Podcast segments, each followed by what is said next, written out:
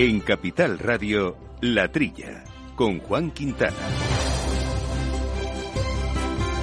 Muy buenos días, gente del campo, y buenos días, amigos del campo y de sus gentes. Bienvenidos a este programa La Trilla, donde abordamos, ya sabéis, eh, cuestiones que nos gustan de la agricultura, de la ganadería, de la alimentación, temas medioambientales también ahora con esta maldita sequía que se nos viene encima, posiblemente la más radical de las últimas eh, décadas. En todo caso, un, programa que vamos a hacer con Jorge Fumeta, el mundo de los controles eh, técnicos y compañero habitual de micrófonos, Llama Segares. Llama, amigo, buenos días. Buenos días, Juan. ¿Sabes eso de que cuando en marzo mallea, en mayo marcea? En marzo hizo calor, sudaste, pedías cubitos y ahora en mayo te has constipado. Tú verás. Ahí está, ahí está. Pero vamos a aguantar, vamos a aguantar el tirón aquí. Yo a ver si, a ver si aguanta la voz durante una horita, que espero que sí. Pero bueno, si no, no hay problema. Te tengo a ti ahí que, que no solo suples, sino que mejoras el programa. Así que estamos bien. Estamos bien cubiertos en caso de que algo falle. Pero bueno, oye, tenemos por cierto, eh, Jaume, hablando de tiempos, el, el, tema de la sequía que comentamos, ¿no? Que es una de las más intensas que se está produciendo y lo más preocupante es que las sequías cada vez se producen de manera más recurrente, ¿no? Porque siempre todo el mundo dice, ah, aquí la sequía, sí, siempre ha habido sequías. Yo no sé, el problema es que siempre ha habido, pero cada vez las hay eh, de manera más eh, iterativa y eso es un problemilla, ¿no? Y de ese tema precisamente tendremos que hablar con Sergio de Andrés, que es el director general de Agroseguro, mm. porque han dado un dato ya que sorprende y es que 900 millones de indemnizaciones van a ir este año, de ellos 300 millones para, para la sequía, ¿no? A ver cómo aguanta nuestro sistema de seguros, que es muy potente sin duda, pero en fin, que esto no se, no se, no, que esto no se consolide mucho, porque los puntos verano de, y primavera de sequía se pueden aguantar, pero no muchos más. Fíjate, pero tenemos, tenemos paradoja, hablamos de sequía y hablamos de pedrisco. Ya te digo, porque lo de Murcia se ha tenido tela, ¿eh? lo de Lorca, ¿eh? ha caído ahí bolas que han dejado cubiertas, o sea, tapadas las sandías completamente, parecía que no existieran y estaban debajo. Exacto. En fin, una imagen, la verdad, menos mal, menos mal que, bueno, esperamos que no haya afectado a, bueno, que no haya afectado a gran parte de la provincia de Murcia, el resto de las zonas productoras, yo entiendo que, que no, toda la zona de Valencia y de Almería, pero que nos lo va a contar más en detalles Antonio Moreno, que es el secretario general de Agricultura de UPA en, en, Murcia, precisamente. Y por supuesto, con nuestro compañero Pablo Maderuelo, iremos a esta España medio, medio llena a conocer, pues hoy yo creo que una experiencia muy interesante que es una persona que nada tenía que ver con el campo, más bien con, la, con las nuevas tecnologías, con los antivirus, etcétera, oye, que decidió abandonarlo todo o, o, dejarlo todo un poco de lado e instalarse en el medio rural a desarrollar otro tipo de negocios completamente diferentes. Pero bueno, nos lo comentará Pablo al final del programa. Y estas son algunas de las cuestiones y luego temas de actualidad que vamos a ir poco a poco aquí desgranando en el programa y todo eso, por supuesto, sabiendo que nos puede mandar un email con cualquier comentario a la trilla arroba capitalradio.es. En abril, aguas Novi. El cambio climático lo ha cambiado todo y los riesgos son más y más imprevistos, como las sequías o el pedrisco. Por eso necesitas un buen seguro agrario que garantice tu tranquilidad. Y ahora es el momento de contratar tu seguro de herbáceos. Agroseguro. Trabaja sobre seguro.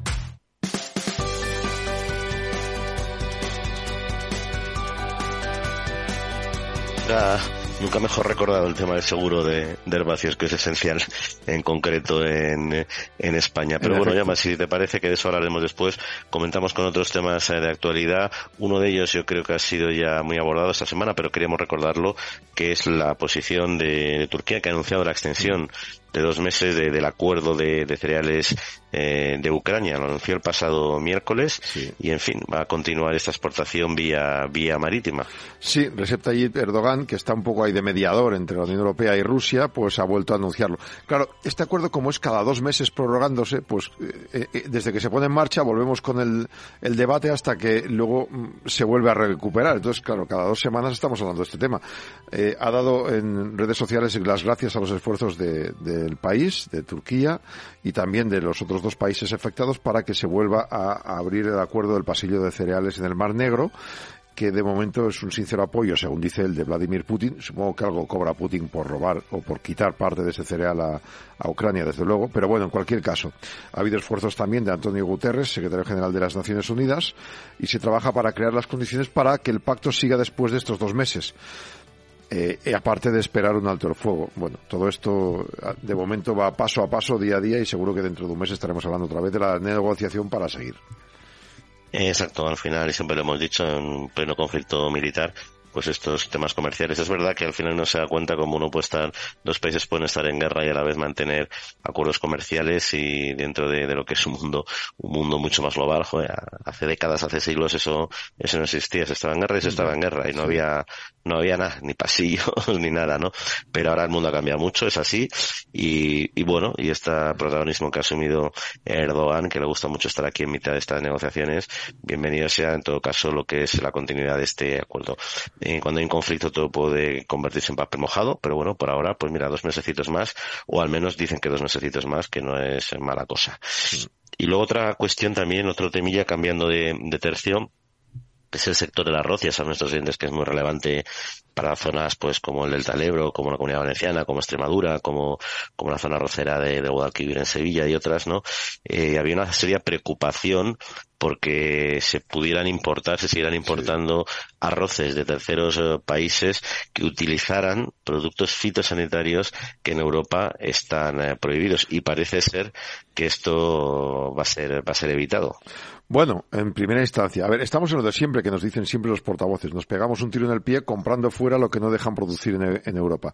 El Comité Permanente de Plantas, Animales, Alimentos y Piensos no ha tenido la mayoría cualificada para aprobar un proyecto que la Comisión Europea creía para aplicar arroces importados de otros países un aumento del 0,1 a 0,09 eh, miligramos por kilo del límite máximo de residuos de triciclazol es una sustancia que prohíben a los productores de la Unión Europea, pero quería multiplicar por nueve la posibilidad de que lo tuvieran los productos, los mismos, las mismas arroces de otros países. Claro, la Asociación Valenciana de Agricultores está satisfecha, también Asaja, dicen que era una medida incoherente, repulsiva y falta de solidaridad total con nuestros productores.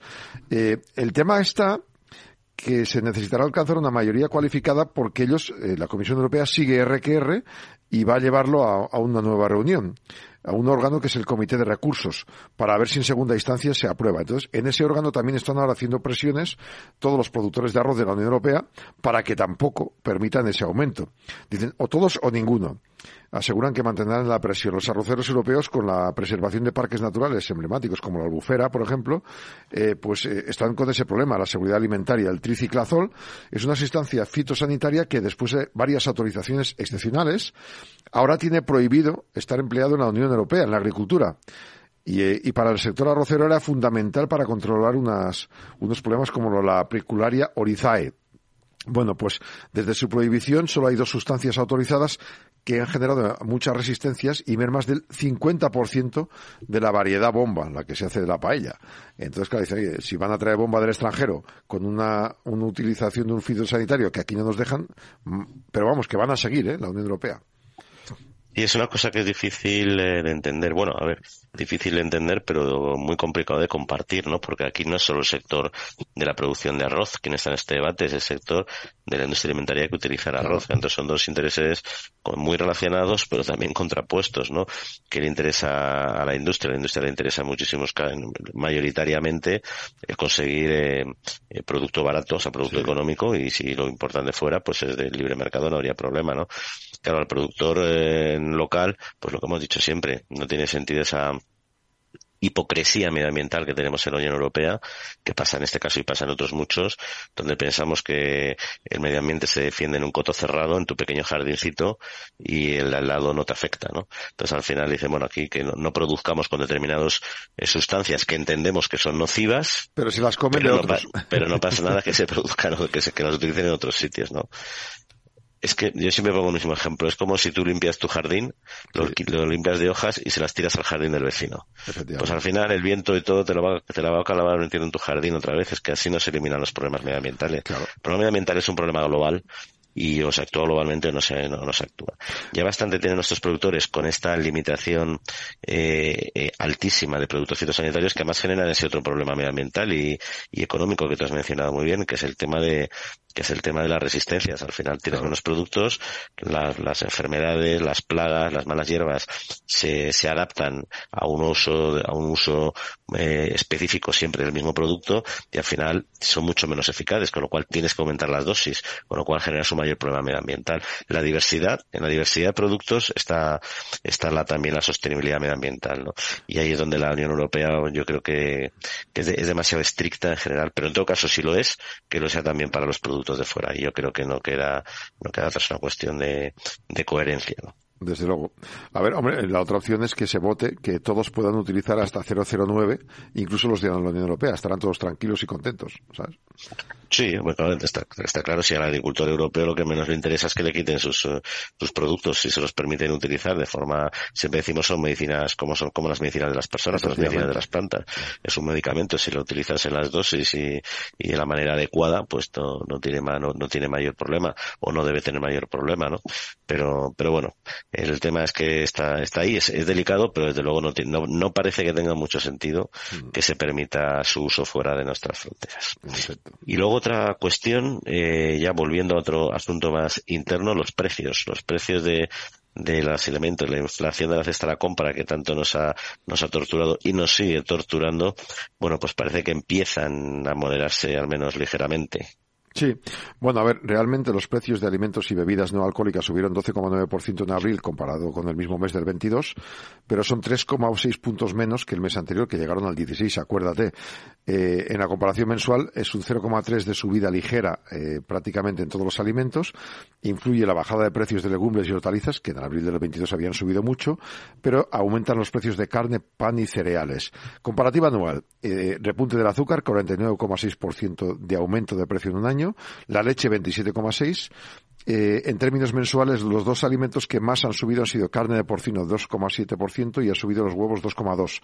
Descensos, fruta fresca 4,2 menos, legumbres menos 2,6. La tasa de variación anual del IPC general del mes de abril está en el 4,1, 8 décimas por encima de la que se registró en marzo. La variación mensual ha sido del 0,6. El precio de bebidas alcohólicas y tabaco ha crecido el 8,4 en un año y un 0,2 en la comparativa mensual. Vamos, siguen subiendo los precios. Nunca se ha dicho que se vayan a bajar, simplemente que subirán menos, porque el año pasado ya nos pegó el subidón, ¿no? No, y además, fíjate, hablar de productos frescos, luego vamos a charlar de, este asunto en concreto. Acuérdate del precio de la sandía, de los melones y, de las frutas en general el año pasado, lo que subieron, precisamente debido a la inflación, también debido a una escasez de oferta en determinados momentos, ¿no? Pero es que el año pasado los españoles compraron un 7% menos de productos frescos eh, que, que la anterior campaña, ¿no? Por la inflación, que es un montón, ¿no? Se subieron los precios, pero también es que tuvieron un, tuvimos una restricción como, como ciudadanos bastante, bastante alta en el, lo que es consumo de estos productos, ¿no? Y se consumió menos porque en sí mismos suelen ser algo más caros, pero es que además el año pasado se dispararon todavía más los precios, ¿no? Esperemos que ahora ya, como dices, se vaya moderando y sobre todo se recupere el consumo de estos, eh, de estos alimentos porque son necesarios para, para la dieta, para la dieta mediterránea. Sin duda. En fin, estos son temillas que tenemos aquí sobre la mesa, pero eh, tenemos otros asuntos que comentar, como decíamos, sobre todo el tema de la sequía, que es clave, y lo vamos a abordar en un instante. Agrobank les ofrece este espacio.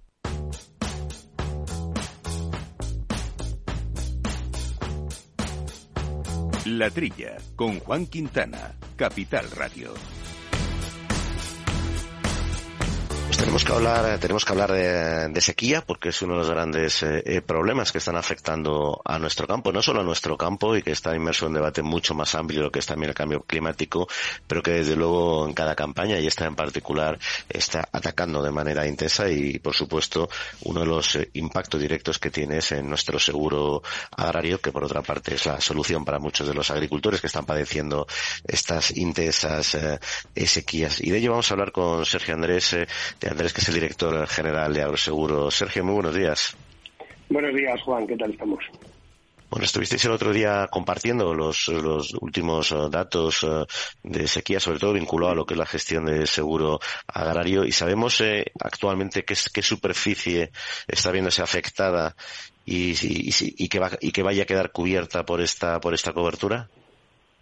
Pues sí, sí, estamos estos días en plena organización de las, de las tasaciones, que como bien comentabas, pues la sequía afecta a prácticamente todo el territorio nacional, que con otros años pues es la principal diferencia, que, esta sequía está muy extendida tanto por el sur como por el norte, y actualmente nuestra previsión de, superficie siniestrada eh, se sitúa en torno a 1,5 millones de hectáreas, eh, al menos, porque porque esto corresponde pues a la zona, las zonas más tempranas de, cereales de invierno, leguminosas y colza, que sería pues toda la zona de Cataluña, Aragón y en el sur Castilla-La Mancha, Andalucía y Extremadura.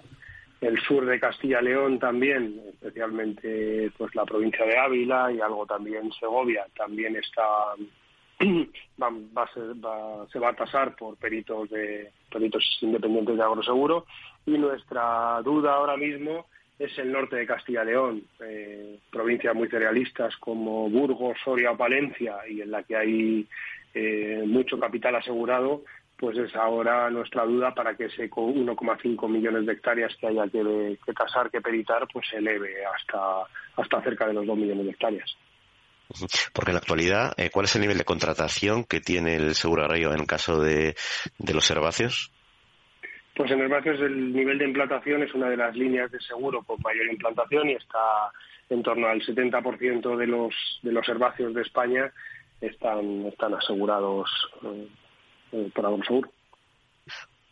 Porque para el agricultor, ¿qué le supone la, la indemnización, en este caso, por ejemplo, de sequía comparativamente con lo que puede costar la póliza?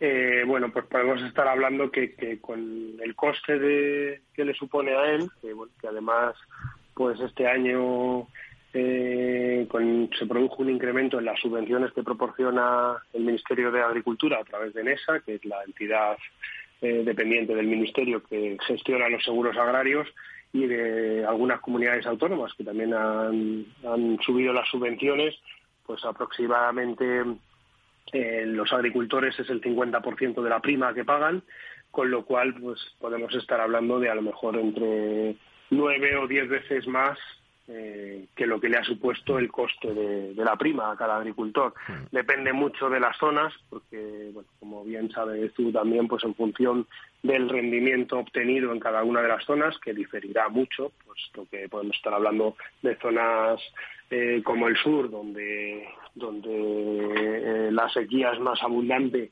y que además los rendimientos son más bajos, y zonas del norte, donde el rendimiento es mayor y a lo mejor pues pues en función de las lluvias también que estamos teniendo estos días pues algo de la cosecha se puede salvar entonces hay hay bastante fluctuación entre zonas para lo que sea la, indemnización que percibirán los agricultores. Un matiz, porque eh, eh, se ha dicho que este año 23 se está disparando el aseguramiento. ¿Es porque desde los últimos meses y ya en el año pasado se veía que la cosa pintaba mal en, tema de sequía? Es decir, algunos están escamados y por si acaso antes no lo hacían y ahora están asegurando. Bueno, en, los cultivos herbáceos, en los últimos años, eh, desde que las sequías son mucho más recurrentes, estamos hablando que a mí me gusta remarcar que a finales del siglo pasado pues tuvimos un periodo de sequía bastante evidente entre los años 91, 92 y 95. Luego se volvió a repetir una sequía que afectó a los cultivos herbáceos en el 2005, es decir, aproximadamente 10 años después la siguiente sequía gorda que, tuvimos en, los cultivos herbáceos, en agroseguro, fue en el año 2012, es decir, siete años. La siguiente, 2017, cinco años. Y en este último lustro, pues hemos tenido ya sequías en el año 19 y algo en el año 21 y 22. Y ahora, pues la, gran sequía del 23, que, que, según nuestras estimaciones va a ser el siniestro mayor de la historia del seguro agrario, pues evidentemente estas circunstancias eh, los agricultores que al final son los que mejor conocen sus explotaciones y, van conociendo y van siguiendo el clima y demás, pues son inteligentes y saben que, asegurar es la principal herramienta que tienen que, tienen para proteger sus explotaciones con respecto al, al evidente cambio climático. Entonces, pues sí que vamos viendo que año tras año el capital asegurado de agroseguro, este año 2022 que hemos cerrado hace unos meses, ha vuelto a ser el año con mayor capital asegurado eh, de, agroseguro en los 43 años de historia y llevamos ya ocho años así. Es decir, los últimos ocho años, cada año se ha ido incrementando el capital asegurado. Es decir, el capital asegurado es eh, la cantidad económica que se pone en juego para pagar luego los, los siniestros o que pueda o que es susceptible de ser siniestrado. Entonces, eh, evidentemente, pues estamos en los, en los datos de aseguramiento más altos de los 43 años de, de historia. Está claro que, que, la nueva realidad climática, el cambio climático, como, como, queramos decirlo, pues cada día es más evidente y los agricultores son los primeros que lo perciben. Y hablabais esta semana de en torno a 900 millones de indemnizaciones eh, de euros, que se supera eh, notablemente lo de la campaña pasada. Eh, este, si, si la sequía se convirtiera en algo más que coyuntural, digamos, en algo excepcional, en algo permanente, en algo más permanente o mucho más continuado, ¿estaría preparado el sistema nuestro, el sistema español de seguros agrarios para este escenario de sequía permanente? Pues, eh, bueno, como bien dices, sí, nuestra estimación para cerrar el año se sitúa a día de hoy en torno a 900 millones de euros. También es cierto que, bueno, que tenemos mucha incertidumbre con el, con el clima. Esta misma semana, el pasado miércoles, incluso heló, heló la uva de vino en la zona de Burgos, que, una helada en estas, en estas alturas de mayo pues es bastante raro, o sea, estamos ante, ante episodios climáticos muy, muy raros y bueno, la sequía la hemos, dentro de esos 900 millones, que es nuestra estimación de indemnizaciones a cierre de año, la sequía a día, a día de hoy la, la, tenemos estimada en aproximadamente 300 millones de euros. Y bueno, respondiendo a tu pregunta, pues el sistema de seguros agrarios es un sistema muy robusto, tiene, está dentro de los tres mejores de sistemas, sistemas de seguros agrarios del mundo, junto a Estados Unidos y Canadá.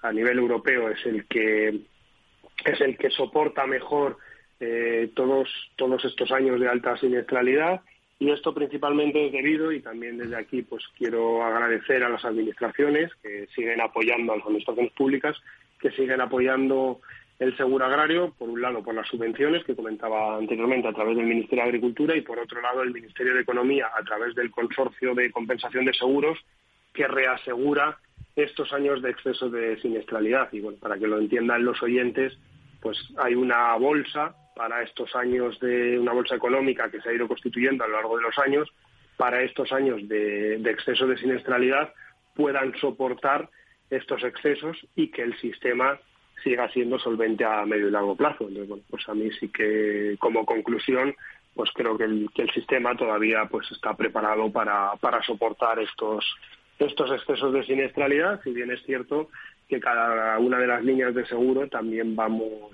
vamos ajustándola y vamos equilibrándola para que para que por sí mismo también pueda ser el sistema sostenible. Es un cúmulo de varios factores que, que como te decía, pues hacen que el sistema sea muy robusto y muy potente. Mm. Y, sobre el incremento de la, de la subvención que aprobó el Consejo de Ministros, eh, ¿supone, tiene algún impacto en la gestión del seguro, por ejemplo, por parte de los agricultores? No, no, los agricultores no tienen que, hacer nada. El Real Decreto que se aprobó la semana pasada eh, pues consistía en que se incrementaba hasta el 70%, que es el límite máximo de subvención que se puede dar sobre los seguros agrarios por normativa europea. Entonces el Ministerio de Agricultura ha aumentado eh, hasta ese 70%, pero lo ha hecho sobre las pólizas que se contrataron el pasado otoño y que cubren la, la sequía, tienen el riesgo de sequía cubierto de los cultivos de secano que, se están ahora tasando, que son aproximadamente unos 40,5 millones de euros, lo que supone para los agricultores. Y como te decía al principio, no supone ningún tipo de gestión para los agricultores, son pólizas contratadas, pólizas que, que en su momento fueron, fueron pagadas por los agricultores y nosotros desde Agroseguro nos encargaremos de la gestión de devolución de esa parte de prima eh, que aumenta la subvención con este Real Decreto que, se aprobó el pasado jueves. Sergio Andrés, el director general de Agroseguro, pues muchas gracias por las explicaciones y que tengas un buen fin de semana. Un abrazo. Muchas gracias, Juan. Buen fin de semana para vosotros. Hasta luego. Agrobank les ha ofrecido este espacio.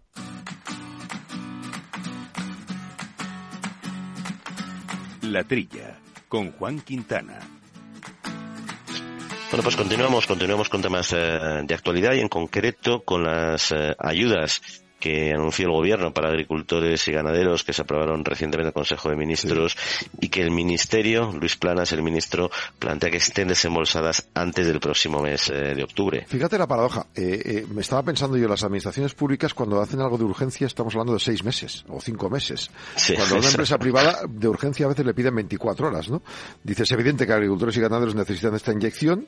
El departamento ha habilitado 2022 un procedimiento para conseguir que el pago de las ayudas para eh, el ganado eh, por especies, vacuno lechero, eh, bueno, pues todo eso tuviera, tuviera una repercusión, digamos, de forma bastante rápida. Bueno, pues lo que han hecho directamente, carne, ganado, tal, eh, y semillas, eh, pues que, se pueda solucionar ya en breve. Ha señalado que el procedimiento se ha basado en resoluciones del Fondo Español de Garantía Agraria, FEGA, que eran confirmadas por los interesados que no tenían que presentar solicitud previa para agilizarlo. Vamos a hacer lo mismo con estas para que se formalice el pago antes de los pagos de la PAC del mes de octubre, para que estén los bolsillos en las cuentas corrientes de nuestros agricultores. Ahí me huele mucho pero mucho a campaña electoral, ahora y la de octubre. Pero bueno, si lo conseguimos en cinco meses, mejor que en diez. Hombre, yo creo que las campañas electorales hay que aprovecharse también un poco, ya que a veces los políticos se aprovechan también, pues nosotros también de ellos, ¿no? Si eso quiere decir que van a pagar pronto, pues bienvenido sea. olfato aparte, que está claro que lo tienes fino, pero bienvenido sea. Que todo, que todo, que todo suma.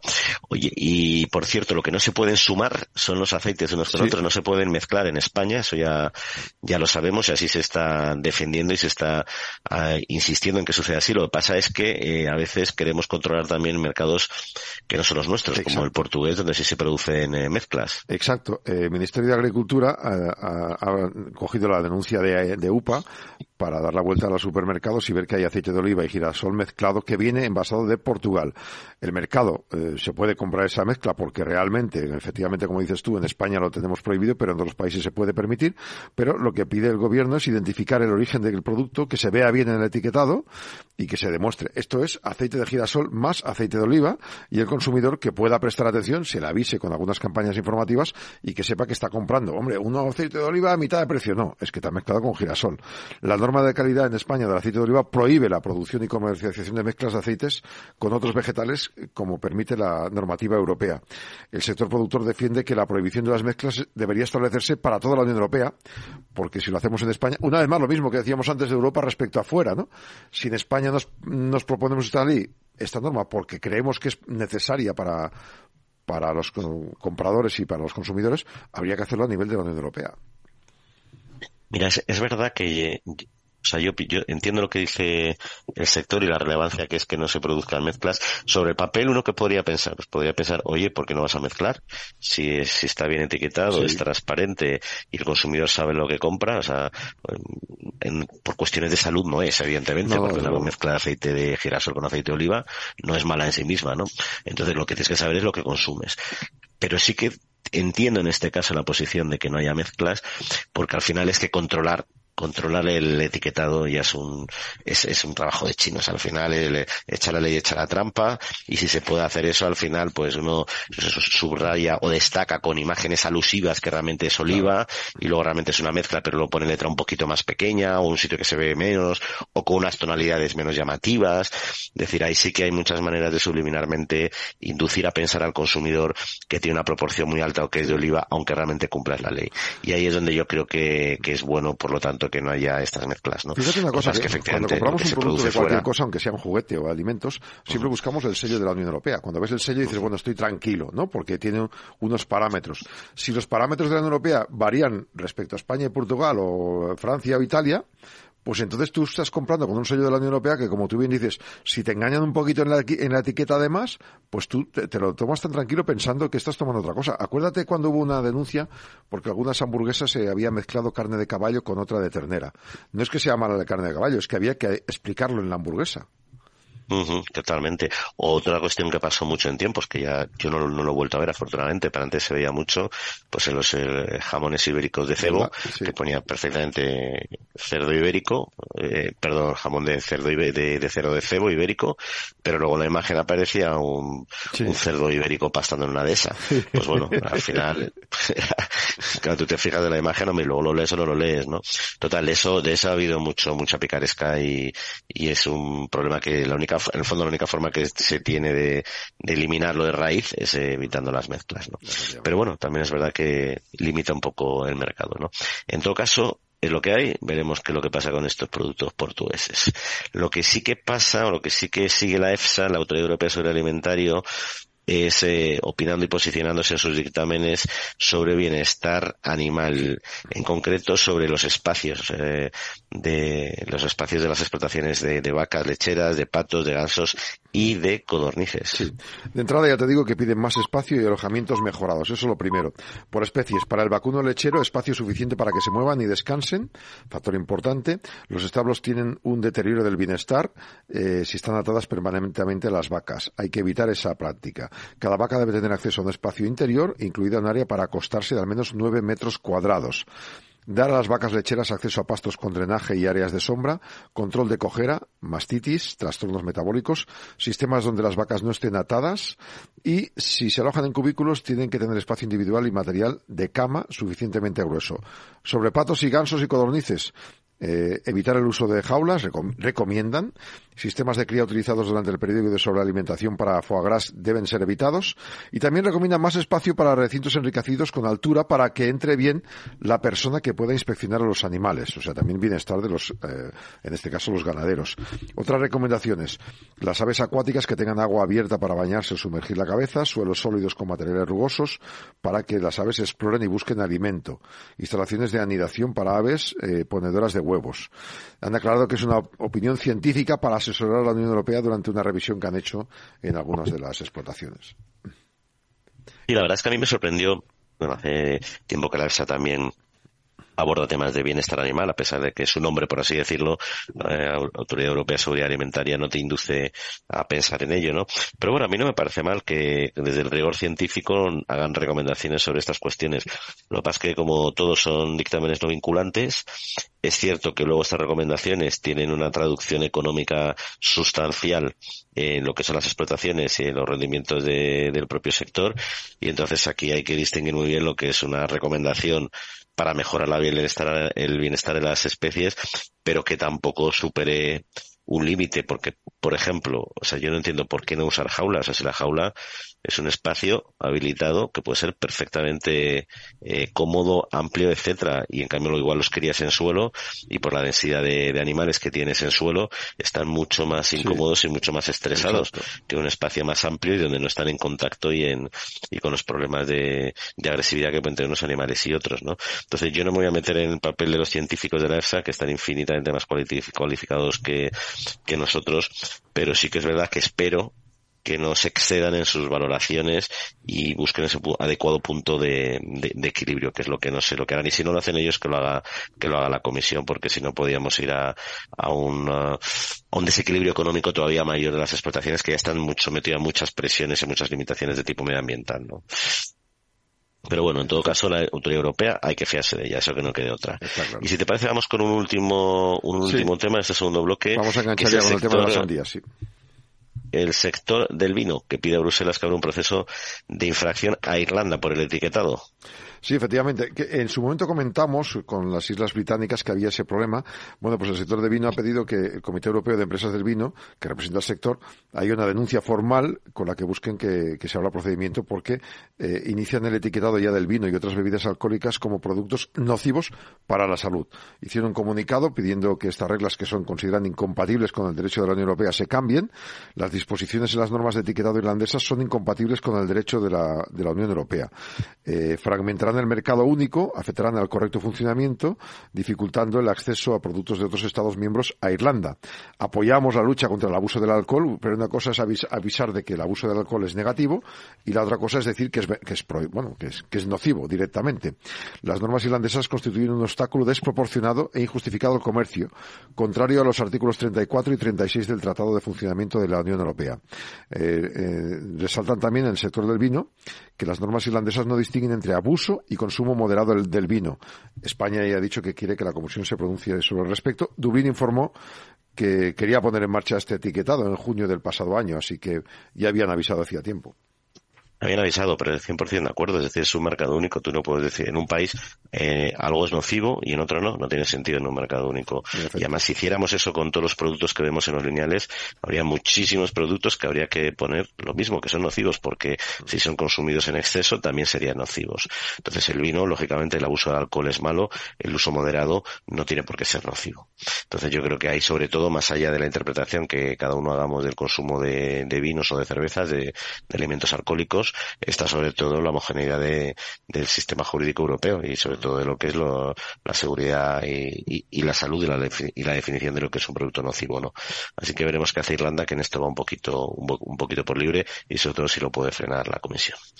Bueno, pues si te parece, hasta aquí, eh, Jauma, porque te queremos, tenemos que seguir hablando de, siniestros, de siniestros climatológicos, en este caso de la, de la piedra, que no es poca cosa. En Agrobank queremos ayudarte con los trámites de la PAC o anticipándote las ayudas cuando lo necesites. Además, hasta el 15 de junio, si solicitas un anticipo superior a 3.000 euros, te llevas un dron de última generación, 5.000 unidades. Infórmate en caixabank.es barra agrobank.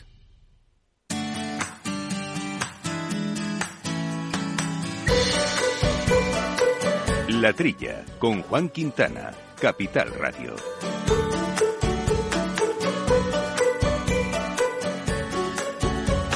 Bueno, pues el granizo, el granizo, el pedrisco atacado, atacado con fuerza a nuestras eh, tierras de Levante, en concreto en Murcia, y un cultivo en particular que ya se encontraba con una campaña eh, compleja como es el de la sandía. De ello vamos a hablar con Antonio Moreno, que es secretario de Agricultura de UPA en Murcia. Antonio, muy buenos días. Hola, buenos días. Bueno, ¿cómo ha afectado esta piedra al cultivo? ¿Ha afectado integralmente o ha sido solo en determinadas eh, zonas? Pues han sido una, una determinadas zonas, de, del, sobre todo del municipio de, Lorca. Es el se ha visto afectado, sobre todo, ¿no? Algo de Puerto Lumbreras, pero sobre todo Lorca, unas pedanías con una extensión bastante grande, bastante grande, pero yo calculo que podemos estar hablando que ha podido pillar entre 6 y 8 mil hectáreas de anchura y lo que ha sido precisamente es una zona principalmente productora de hortalizas y en este caso, en este momento de sandía, que es la producción que tenemos en verano. Y por supuesto la sandía que había en aquella zona ha quedado totalmente destruida. O sea, realmente fue dantesca. La imagen era horrorosa cuando veías el dos palmos de, piedra y veías las sandías enterradas en hielo. ¿no? Por lo tanto, en esa zona todo lo que han sido las plantaciones de sandías han desaparecido. ¿Y hay algún y el seguro, es decir, son eh, productores están normalmente asegurados contra el pedrisco de la, cobertura este año? No, vamos a ver, hay un problema con el tema del seguro de hortalizas y es que eh, es muy complicado a la hora de, cubrirte los siniestros que estás teniendo, ¿no? Realmente no, es atractivo, no es un seguro que sea atractivo. No sé, yo no, no sé trabajo suficiente en los últimos 10, 15 años, llevamos sobre todo una, una un tanto descendente en cuanto al trabajo del seguro agrario y esto lo que hace es que, que no sea atractivo para el agricultor. Cuando el agricultor no lo ve como algo atractivo y tampoco tiene la sensación de riesgo, porque realmente pues es verdad que hemos tenido este pedrisco, pero no es habitual tampoco tener este tipo de pedriscos tan intensos, pues al final no se suele asegurar. ¿no? Entonces, eh, la inmensa mayoría, hay, hay plantaciones que están aseguradas, ¿sí? pero hay un porcentaje muy elevado que no está asegurado y que por lo tanto pues la pérdida es del 100% de, de todo lo invertido, del trabajo, eh, todo el tema de medios, eh, insumos, etcétera. Entonces, lo suyo es conseguir algún tipo de subvención o ayuda para que palíe un poco eh, la desgracia para muchas de estas familias. Claro, al final, evidentemente, pues siempre nos dirigimos a la administración para decirle, oiga usted, a ver si nos pueden echar una mano, porque al final ha sido no ha sido un pedrisco que ha sido muy suave, el seguro no está tampoco muy muy a la altura, entonces a ver si se puede echar un cable, porque realmente es verdad que hay que decir que, la superficie donde se ha producido la, sandía, la, el pedrisco de la sandía, no ha sido toda la superficie estaba plantada de sandía. Estamos en un proceso en este momento, pues pendiente también del agua, ¿no? que es un problema de los que tenemos en Murcia, pero pendiente un poco también de preparación de tierras para las plantaciones de otoño e invierno, que suelen realizarse a lo largo del mes de julio y agosto, las primeras plantaciones, con un escenario de mercados en el mes de octubre, y esas tierras que estaban en, en fase de labor de cara, en esas mismas zonas, de cara a las hortalizas de otoño-invierno, brócoli, lechuga, etcétera, no estaban plantadas, ¿no? Pero es verdad que sí que hay una superficie importante con un cultivo muy, muy, muy reseñable, como es el de la sandía, que al final pues, todas esas superficies se han visto muy dañadas. Porque el, el, destino a alimentación animal entiendo que dará una mínima, una mínima cobertura, ¿no? Una mínima compensación, ¿no? Nada, nada, no va, no, es, imposible, no, se puede ni siquiera entrar a recolectar esa cantidad de... Eh, la destrucción del nivel de destrucción accidental que cuando hay un tipo de fruto que está que está dañado, que está apedreado, pero que al final no vale para para alimentación humana, o, no vale, que puede valer perfectamente, pero bueno, no tiene no, no tiene ya el, todo el tema de la calidad visual y tal, y por lo tanto no vale porque tiene pequeños daños, tiene pequeños defectos, tiene pequeños arañazos o pequeños pellizcos, pues no pasa nada, eso sí se puede llevar a alimentación animal, pero cuando se ha caído el pellizco que ha caído, que realmente las sandías están muchas, están partidas, eso eh, a las pocas horas están podridas totalmente. Mm. Con lo cual lo único que cabe es triturar, es dejar que pase un poco los días y inmediatamente entrar y quitar, retirar mangas de gotero y, y triturar. Algunos estaban diciendo, habíamos leído por ahí, que este año pasado, eh, había, bueno, los últimos años se había reducido la producción porque había algunos que habían dejado de producir sandías y melones.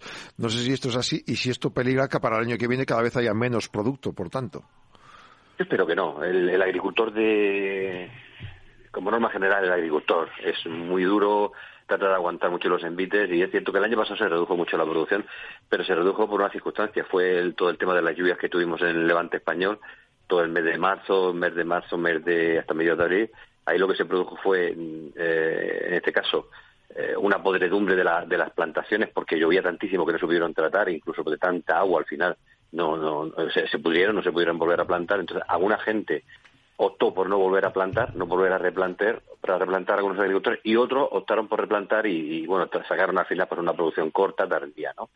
Pero bueno, son circunstancias que son totalmente ajenas. Hay que tener en cuenta que todo lo que es el, eh, la zona de cultivo de, de, sandía, en este caso es todo el término municipal, parte de Alama, Totana, Puerto Lumbreal, Lorca, más parte de Campo de Cartagena, es una extensión grandísima, donde al final esto pues, supone puede ser un 5 o 6% del territorio donde realmente se produce sandía. Por lo tanto, influye evidentemente de una manera muy directa a ese agricultor, que, es una tragedia que se le ha ido la cosecha, pues no puede ser de otra manera, pero en el contexto general yo creo que no tiene por qué tener ninguna alteración, ni, ni en cuanto a las plantaciones, ni en cuanto al tema de posibilidades de suministro ni de servicios de mercado. Y por tanto los precios eh, eh, no se prevé que suban tanto quizás como, como el año pasado, que se dispararon, que hubo mucho debate sobre esta cuestión precisamente por el incremento del valor de, en, en destino. Totalmente, o sea, no, no, tendría mucho sentido. O sea, si hay una producción más o menos normal, estamos acabando con las producciones en Almería. Estamos empezando ya, eh, esta semana estábamos empezando ya, parte de la semana pasada, con algunas plantaciones aquí en Murcia y tenemos una cantidad, se había plantado de hecho bastante más que, bueno, bastante más, bastante más que el año pasado porque tuvimos una reducción, pero que estábamos en unas plantaciones normales, pues al final lo normal es que el suministro sea normalizado y evidentemente tiene que haber una remuneración de ese incremento de costes que ha tenido el agricultor. No se puede estar vendiendo sandías a 6 céntimos ni a 7 céntimos en, campo como se ha estado haciendo muchos años atrás, pero no tiene por qué estar la sandía como estaba este año pasado porque es un disparate. O sea, una sandía a 7 8 euros es un disparate. Eso, eso, eso es realmente un Pero es un disparate que además no cobra el agricultor. Yo quiero dejar esto muy claro. Eh, ese dinero no lo estaba el año pasado, ni incluso en las circunstancias del año pasado. El agricultor estaba sacando sandía a 60 céntimos, 50, 60 céntimos kilo, ¿eh? de central ya preparada, que es un precio razonable para el agricultor, y se estaba vendiendo la sandía a 1,40, 1,50, 1,60 al kilo. Eso es un auténtico, una sandía de 6 kilos valía 8 euros, 9 euros. Es un disparate, ¿no? Pero no se lo estaba quedando el agricultor, evidentemente, ¿no? ¿Y, dónde se quedaba ese, esos márgenes, ese diferencial? Los en este caso el sistema comercial, los supermercados en este caso, porque estamos trabajando la mayoría de las veces, pues trabajamos alguna vez con mercas y tal, pero la mayoría de las veces trabajamos directamente ya con supermercados y que son al final los que le, le ponen su margen de beneficio al producto. Y en muchísimos de los casos llevándolo directamente al supermercado. O sea, muchas veces ese precio que estamos diciendo es un precio puesto en destino. Ya.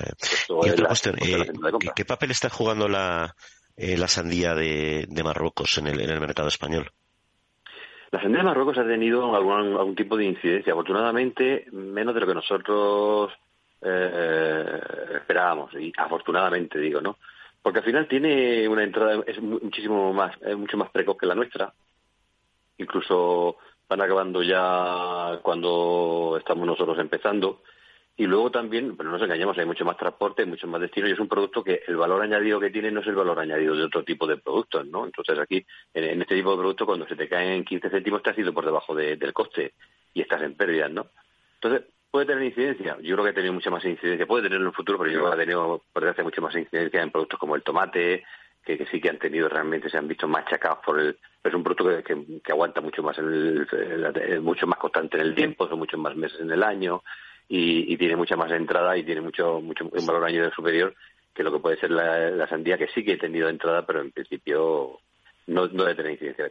Yo que me gustaría hacer un llamamiento, si, si me permite, a, a los consumidores. Tenemos que tenemos que hacer un poquito de... estamos en la Unión Europea. Yo entiendo que cualquier producto que venga de la Unión Europea pues, debe ser eh, vendido y respetado porque al final nosotros también vendemos en la Unión Europea, ¿no? Pero lo que viene de fuera, yo creo que hay que tener ese principio un poco de ese patriotismo sano, lo digo en, un, en un, sentido de, patriotismo sano, de, buscar siempre lo que es el origen España y el origen Europa, ¿no? Precisamente porque es el mercado el que nosotros nos movemos con facilidad y después nosotros tenemos libertad para movernos. El resto de productos que vienen de fuera, pues está bien que vengan para cuando nosotros no tenemos producciones en Europa, pero el resto es una intromisión con unas condiciones tanto laborales en aquella zona como de precios, como de incluso muchas veces de tratamientos fitosanitarios, etcétera, de, de calidad alimentaria, que no es el producto europeo. Y por tanto, yo creo que si queremos seguir manteniendo esa soberanía alimentaria que tan importante es y debe de seguir siendo para que la Unión Europea nunca le, falten los alimentos, pues tenemos que también hacer un poco de parte de entender que nuestros agricultores tienen que prevalecer su producto sobre el producto de otros, productos de países terceros, evidentemente. Y en eso tenemos mucho que aprender, en este caso, no en otros, pero sí de, Francia, que son los reyes de, defender sus propios, sus propios productos. Tomamos nota de ese tema. Antonio Breno, secretario de Agricultura de UPA Murcia, muchas gracias por atender nuestra llamada. Un saludo. Un saludo.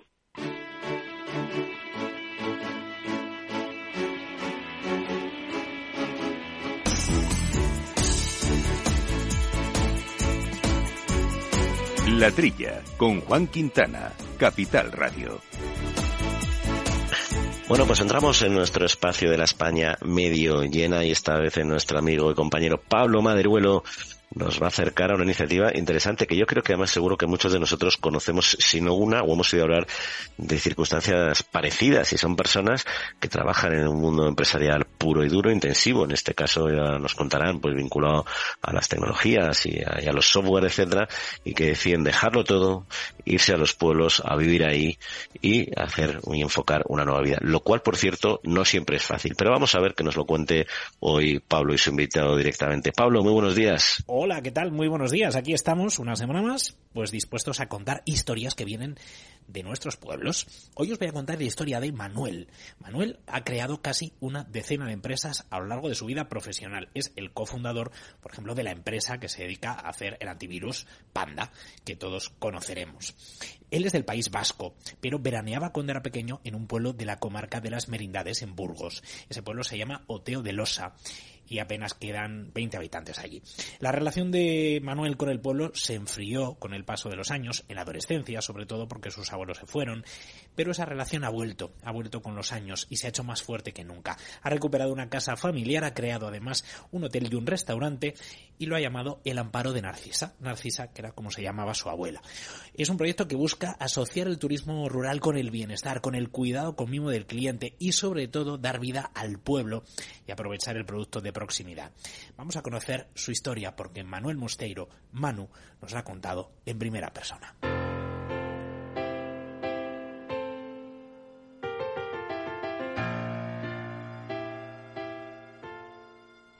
Manuel Mosteiro, ¿qué tal? ¿Cómo estás?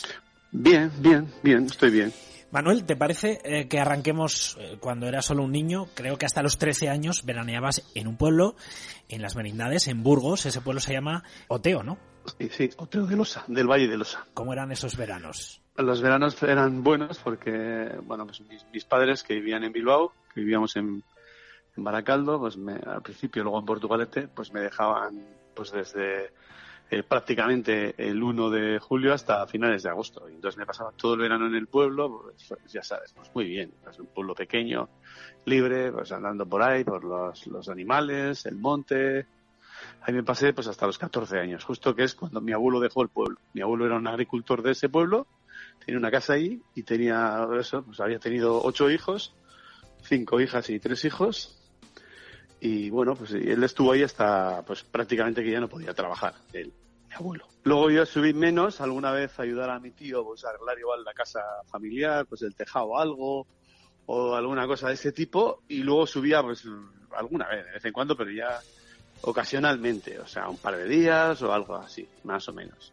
Manu, pasan los años eh, y tú te dedicas a otras cosas, ¿no? Creas tu propia empresa, eh, te dedicas al sector eh, del software, de las telecomunicaciones, ¿no? Sí, yo he sido socio cofundador de Panda Software, la compañía antivirus, esta famosa de los virus, que protege de seguridad y virus. Y ahora mismo tengo otra empresa con otro socio que se llama Versia, que tiene mil trabajadores y que se dedica a la tecnología, pues al tema de ciberseguridad, tecnología, software, todo este tipo de cosas. Entonces van pasando los años, tú haces otra vida, pero el pueblo entiendo que sigue ahí, eh, en, una parte del cerebro, ¿no? Sí, el pueblo estaba en Miguel y entonces eh, lo que se da la circunstancia es que la casa familiar le toca a uno de mis tíos, no a mi madre, pero bueno, yo se la compro a mi tío y, lo que hago es eh, cojo y la, prácticamente dejo los muros, hago los tejados, la vacío y la vuelvo a hacer entera de madera. Y la, es una casa grande de 600 metros que si tiene siete habitaciones, tres salones, siete baños. Una casa del siglo XVII, muy chula. Y entonces ya, pues, a mí siempre me gustó el pueblo. Y recuperé un poco las ganas de, bueno, hice algo que me, que me decía el constructor. Esta obra no la vas a recuperar. Yo nunca quise vender la casa. La casa es la casa de mi abuelo, es la casa de la familia, es mi casa. Además, se da la circunstancia que es la casa donde he nacido. O sea, te quiero decir que a pesar de vivir en Bilbao, mis padres fueron a, tener a su primer hijo a, a Oteo. O sea, que en esa casa. Supongo que tenías claro que, aparte de no querer vender la casa, querías darle un proyecto, ¿no? A la casa, al pueblo, querías crear, pues, eh, otras posibilidades allí, ¿no?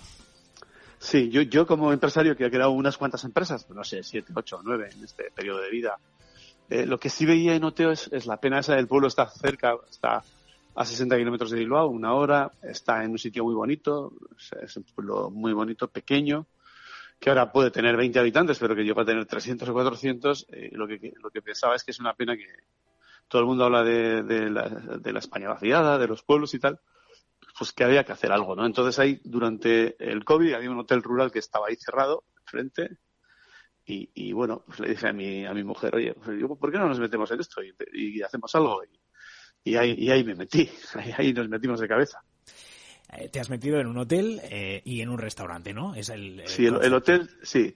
El hotel tiene, pues eso, 13 habitaciones, dos suites, piscina y tal, climatizadas. Lo, he montado igual, eh, y, y, el restaurante. Y como yo soy muy de, cuando viajo, siempre me dicen, mujer, es que tú siempre quieres pues un gran hotel para estar bien y comer bien. Sin eso no, no me paso bien los días o las vacaciones. He viajado mucho por trabajo, entonces he cogido muchos aviones y he, viajado a muchos sitios. siempre pues lo que, lo que pensaba es que, ¿por qué no un pueblo de estos se puede montar algo, pero para hospedarse gente, pero con un nivel, pues como me gusta a mí, un nivel alto de, de, de, pues de estar bien y de, y, de comer bien y de estar a gusto y estar agradable. Bienestar. un servicio muy agradable. Bienestar, que es lo que buscamos todos, eh, especialmente con el estrés y con la falta de atención y concentración que tenemos hoy en día. Y luego aquí había, pues había casas grandes por el tipo de casas de agricultura que antes era, pues abajo cuadras, en medio vivienda, encima pues pajar y esas cosas. Pues, a ver, aquí este hotel estaba en una casa de mil y algo metros, o sea, ha añadido otras cosas que, que estaban, eh, al final pues se podía hacer un proyecto, yo pienso que interesante, o sea, conservando el tema de piedras, de muros ya está después de un metro, conservando un poquito, o sea, que el hotel esté dentro del pueblo, que sea una cosa del pueblo, pero por dentro pues, pues, pues me gusta a mí, un poco minimalista, elegante, bien. O sea, y la cocina siempre me ha gustado. Yo desde los 14 años cocino, o sea, casi llevo 50 años cocinando casi, entonces eso siempre me ha gustado. Hay una cosa que cuando me he puesto a investigar un poquito sobre tu proyecto, me ha llamado mucho la atención, me ha gustado mucho, que es el consumo de proximidad, la calidad del producto, eh, y es algo que estás incentivando en el proyecto, ¿no? Sí, yo recordaba de mi abuela, pues, no sé, las cosas que me guardaba mi abuelo, que eran los embutidos de la matanza que había hecho del cerdo, y luego pues las gallinas sueltas, los huevos que siempre me han gustado mucho, y, y entonces, eh, pues aquí el tema de, pues, pues lo primero que hice es, otra casa que tengo ahí, pues dedicarla a tema de gallinas, de, pues gallinas de, pues de, estos, de los que ponen huevos azules, araucanas, inglesas, alemanas, a ver, coger gallinas no, no para que pongan huevos muchos, sino para que pongan buenos huevos. O sea, luego tenemos un, un invernadero que hemos montado, porque sabes, aquí las temperaturas y las heladas son casi, casi hasta junio, pues entonces para ir produciendo cosas primero dentro y luego fuera, y luego también tirar un poco de, alrededor. Hay, pues hay gente que hace unos buenos chorizos, unas buenas morcillas, las patatas de losa, trabajando esto un poco. Plantamos incluso, pues hay una persona que colaboro que planta pues, cuatro o cinco tipos de legumbres, o sea, vamos poco a poco trabajando un poquito, vamos a cuidar el producto, que creo que el producto es excelente, bien cuidado y en la cocina puede salir excelente, o sea, Manu, el amparo de Narcisa, así es como se llama el proyecto. Eh, ¿Por qué? Sí. Mira, amparo es que el pueblo, había una historia muy bonita. Eh, antes, eh, pues en 1900 y antes, el pueblo tenía una, norma, una ley, que todo el que pasaba por el pueblo, pues se le tenía que dar cobijo, que era pues una cama, leña y comida. Eso es el amparo, el amparo de Oteo. Y luego Narcisa, mis mejores recuerdos siempre han sido de mis abuelos, que trabajaban ahí mi abuela se llamaba Policarpo, mi abuela se llamaba Narcisa, pero yo pienso que mi abuela trabajaba, además de cuidar a los ocho hijos, trabajaba en el campo. Entonces yo creo que es un poco, yo creo que, quiero muchísimo a mi abuelo, me acuerdo mucho de él, pero mi abuela todavía más, o sea, no sé, o, se ha ganado más el, derecho de ponerle el nombre a mi, abuela, eh, creo que es que las mujeres del campo, y no te voy a decir nada, las mujeres, tú sabes, de, pues de 1800, no sé, 60 a 1900 70 o no sé, a, las mujeres antes, antes de la maquinaria, tanto los hombres como las, mujeres mucho más. Además, las familias de antes, tú sabes que eran de ocho hijos, como la de mi abuela, de siete, de seis. En cada casa había diez personas de Oteo, o sea, quiero decir, que, o más. Y es un poco la idea, ¿no? Pues el amparo del pueblo, que me gustaba mucho, y Narcisa, pues mi abuela. Así es el nombre. Con ese nombre os encontrarán, Manu. Eh, Oteo de Losa. Termino siempre preguntando pues a la persona con la que hablo sobre el pueblo para invitarlos a que vayamos a conocerlo. Cuéntame un poco eh, por qué hay que ir a Oteo de Losa. A ver, es un sitio, está en un monte que es bonito, en una zona que es bonita, hay un paseo romano antiguo bastante bueno cerca, es relajado, tranquilo, eh, eh, van a comer bien, van a dormir bien, tenemos unas bicis de montaña eléctricas, si quieren andar en bicis de montaña pueden andar. Yo creo que va a pasar unos días bien. Si, si alguien viene con niños, tenemos habitaciones que son alguna suite que tiene dos habitaciones y luego habitaciones que tienen pues eh, un, un, un ático, una especie de ático para tener dos camas más. Creo que, que bueno, pues que puede ser una experiencia muy interesante. Yo creo que este tipo de turismo y además con un nivel de calidad que sería el que recogerías en el máximo nivel de calidad en Madrid o en Barcelona o en Bilbao, si lo quieres, lo podrías recoger perfectamente. Con eso nos quedamos, Manuel Musteiro. Muchísimas gracias. Eh, suerte con el proyecto, que sin duda pinta muy bien. Gracias, muchas gracias a vosotros. Vale. Compañeros, si os dais cuenta, os voy dejando ideas para estos próximos fines de semana, que son ya los fines de semana preveraniegos que tantas ganas nos dan de salir a conocer tantas y tantas cosas que hay en el entorno rural. Que tengáis muy buen fin de semana. Adiós. Bueno, pues se nos va acabando el tiempo, pero un par de temillas, eh, Jauma, que quería comentar contigo, y es el tema de los eh, perros eh, pastores. Es verdad que ha caído mucho el pastoreo y están desapareciendo, bueno, o no, porque parece que se están buscando formas de que no, de que no se pierdan estas razas. Claro, estas razas, eh, por ejemplo, el pastor vasco es una raza oficialmente en peligro de extinción, pero hay bastantes asociaciones que están adoptándolos y los están criando pues para mascotas. Eh, buscan animales que se ajusten a los estándares y que puedan ser pues unos animales más o menos interesantes para tener en casa, ¿no? Luego está el perro leonés de pastor, que también en una situación similar. Hay ejemplares en León, Zamora, Salamanca y Palencia, un animal que no es muy grande y es muy activo, inteligente y siempre muy pendiente del dueño. Y el tercero, la chira, el can de chira, que sobre todo está por Alto Aragón, también está pasando lo mismo. Hay unos 250 ejemplares y se está potenciando el utilizar can de chira como uso particular de mascota para que la gente disfrute con él y se pueda salvar la especie.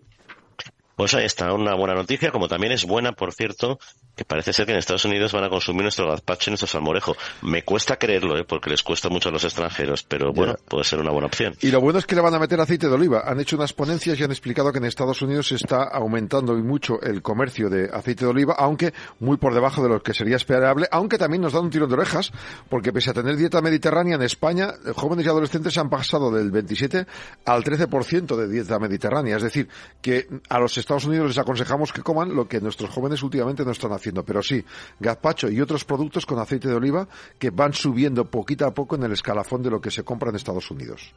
La verdad es que me cuesta creer que vayan a encajar bien. ¿eh? Ojalá, ¿eh? ojalá, porque son excelentes y muy saludables. Pero bueno, ahí está, ahí está el reto. Y lo de los jóvenes, pues nada que decir, un problema sin duda, sin duda que tenemos. Y nuestro gran problema es que se nos acaba el tiempo, Jaume. Así que no nos queda más que despedirnos. Que pases buena semanita. Lo mismo digo, mejórate, recupérate, tápate al dormir. Haremos lo posible con Jorge Zumeta también. Muchas gracias por el control técnico y a todos ustedes que pasen muy buena semanita y como dice Jaume, cuídense. En siete días volvemos a estar con ustedes. Un saludo.